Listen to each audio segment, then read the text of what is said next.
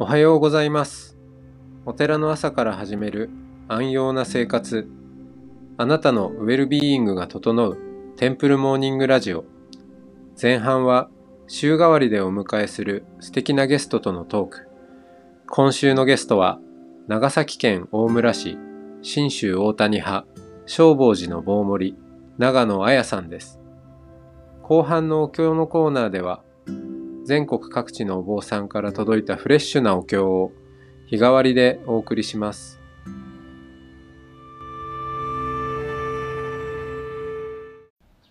おはようございます。おはようございます。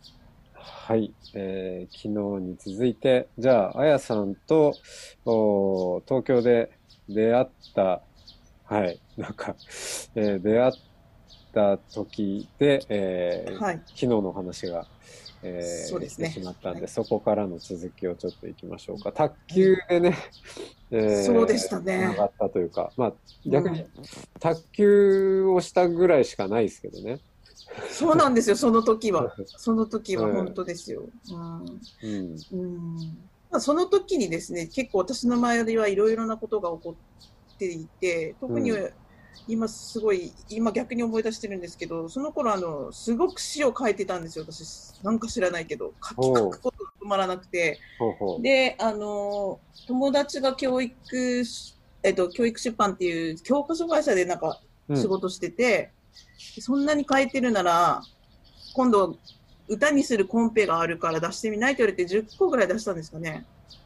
で、2つぐらい歌になって、なんか、うんその時の詩をすごく今見返していますね。なんか、あの頃の、なんかしかし忘れたことを今からするんじゃないかなって思ったりしています。なんか松本さんとも2月ぐらいに再会したじゃないですか。なんか、ここ。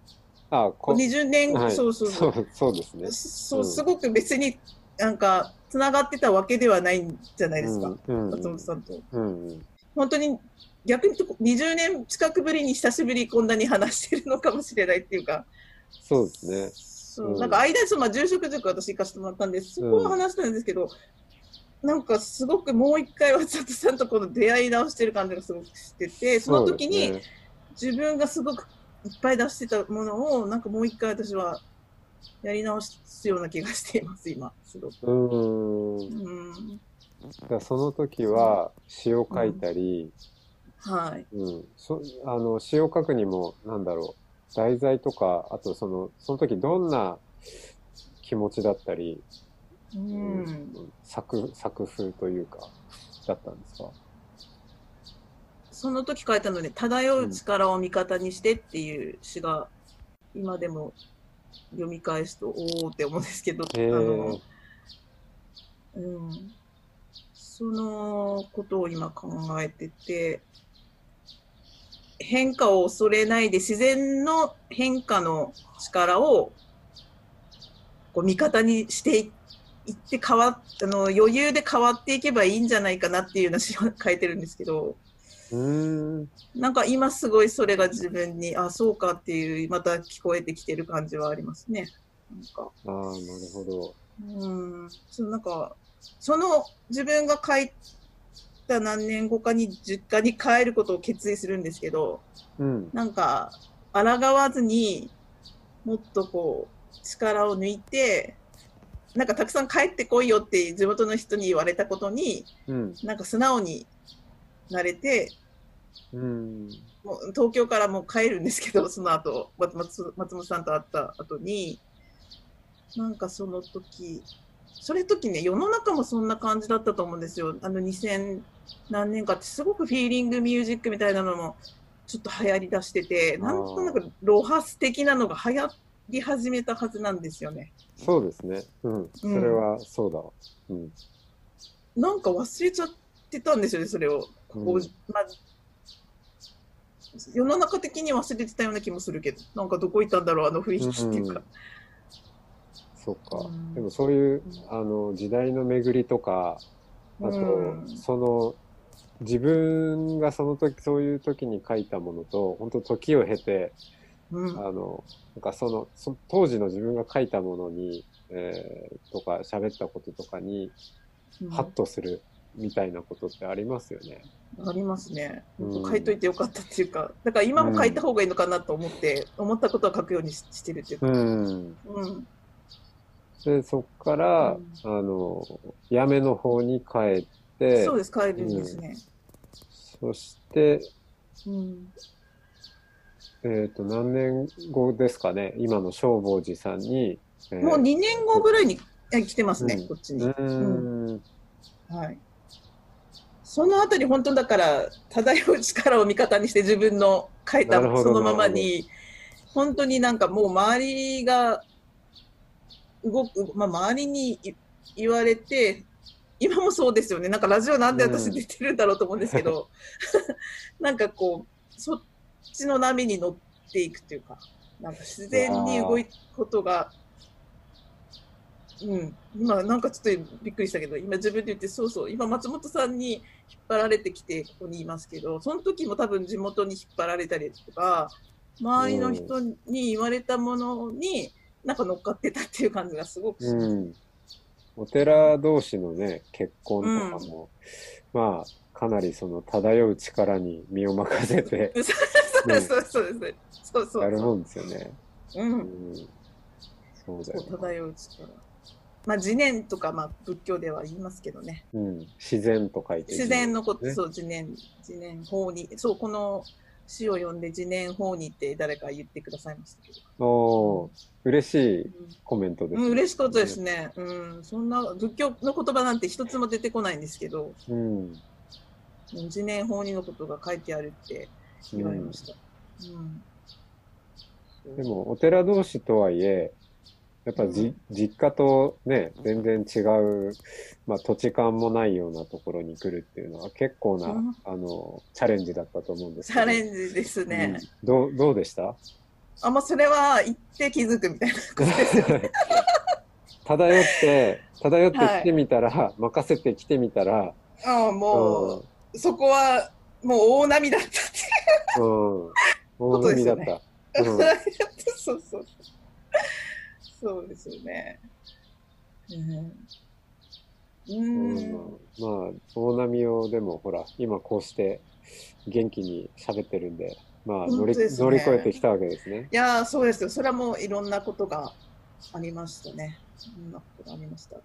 あの、二人の子供も、あの、授かったというか、あの、二人男の子がいるんですけど、まあそういう人生、自分の人生の中の大転換もありますし、そうは言っても普通の家ではないので、その子供のことだけを考えるわけにもいかないし、やっぱりちょっと自分が育ってきたお寺では規模の大きいお寺だったので、こう、気配りする範囲がすごく広くて、うん。戸惑ったっていうのはありますね。こどこまでやるんだろうっていうか、うん。そうですね。あの、お付き合いの仕方も違うでしょうし、ね。そうです、そうです。うん。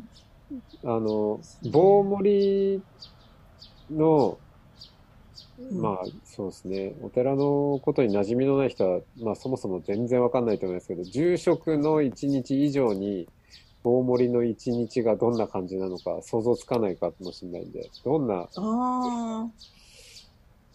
忙しい時をちょっと一番言えば、まあ、う普通に子供を送るために朝ごはん作って、うん、えー送り出して、そこは棒盛りというよりはお母さんということです、あ、そっかそっか、そうですね。うんそれもしながらなんで、うん、そうそれをしながら、でもその間に、まあ、電話とかも朝からかかってくるので、そういうのをやりながら、ねうん。はい。で、えー、そう、まあ、法要なんかがあるときは、それからもう8時から9時ぐらいの間に、えーお客さんが来だすので、えーそういう準備、えちょっとどこを基準にしていいかわかんない。普通の日常だったら結構普通の感じなんですけど、どっちがいいんですかね。うん一番忙しいところを言うのか、本当になんか普通の日なのかっていうのはちそょっとう、ですね。まあそこもね、だいぶ違うしな。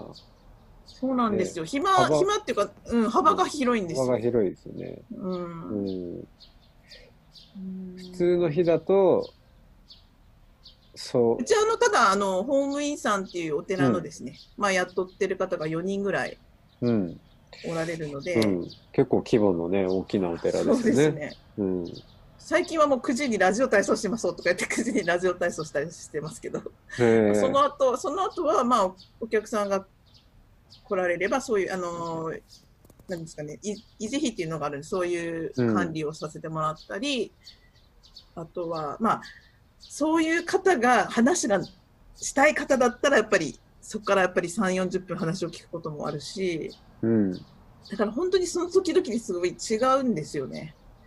そうですよね。で、ほら、うんか、あの、開店時間と閉店時間もないから、そう、ずーっと緩やかにオンなんですよ。だから、あの、今コロナの状況で皆さんなんか家で、あの、オンとオフが区別つかないとかうん悩みがあられるんですけど、オンもオフもないのがお寺の人なので、そうですね。逆に、うんうんそういう悩みはない、ないなっては思いますね。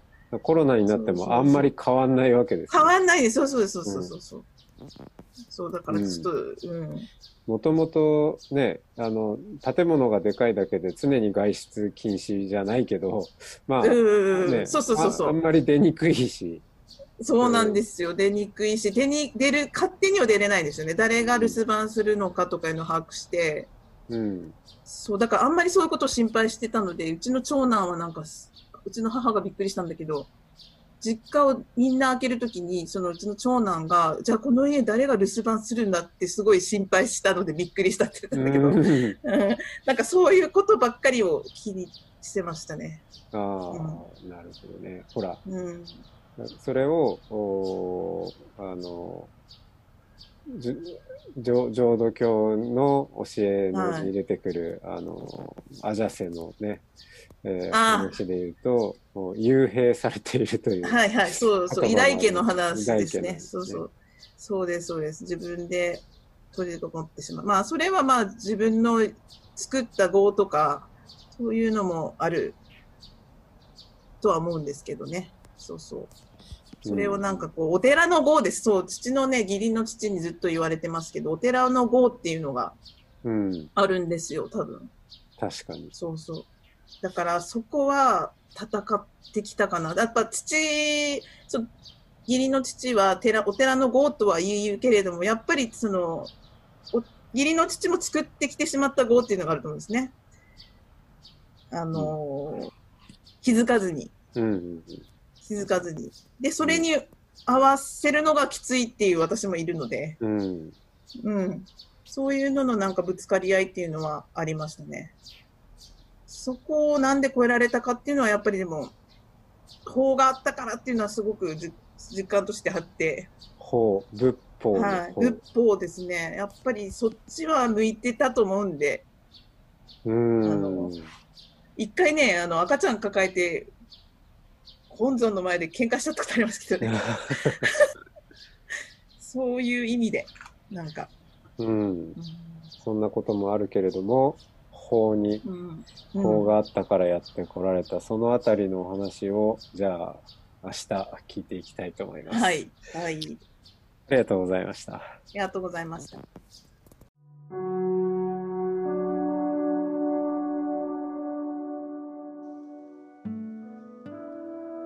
今朝のお経は福岡県福岡市浄土真宗本願寺派養行寺森谷大行さん承認一流賞。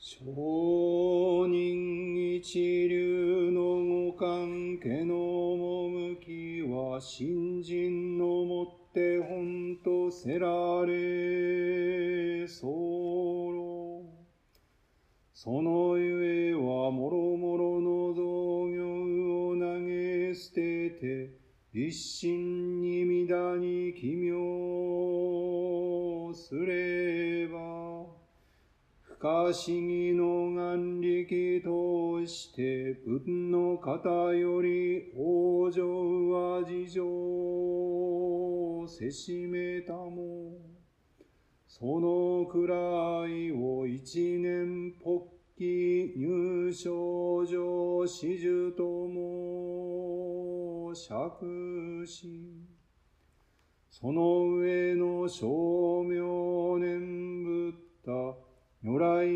我が往生を定めたまいし、門法人の念仏と心